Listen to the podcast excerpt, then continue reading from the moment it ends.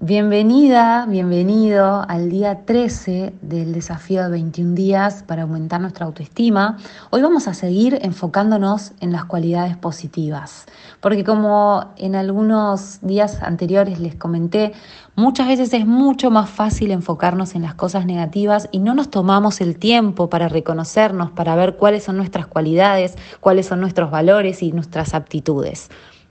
Por eso la idea del ejercicio de hoy es que seas cada vez más consciente de todas las habilidades, cualidades y actitudes positivas que tenés. Por eso te voy a invitar a que hagas una lista más donde pongas cualidades positivas que reconozcas en vos, por ejemplo, buena, responsable, amigable, bondadosa, y luego le pidas a alguien que tengas confianza y con quien tengas un sano vínculo, le pidas que tenga que te pueda decir las cualidades positivas que ve en vos.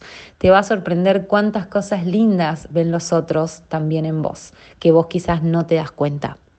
Esto también nos puede ayudar a empezar a reconocer en qué somos buenos, en qué ven los demás de nosotros mismos y conocernos cada día un poco más.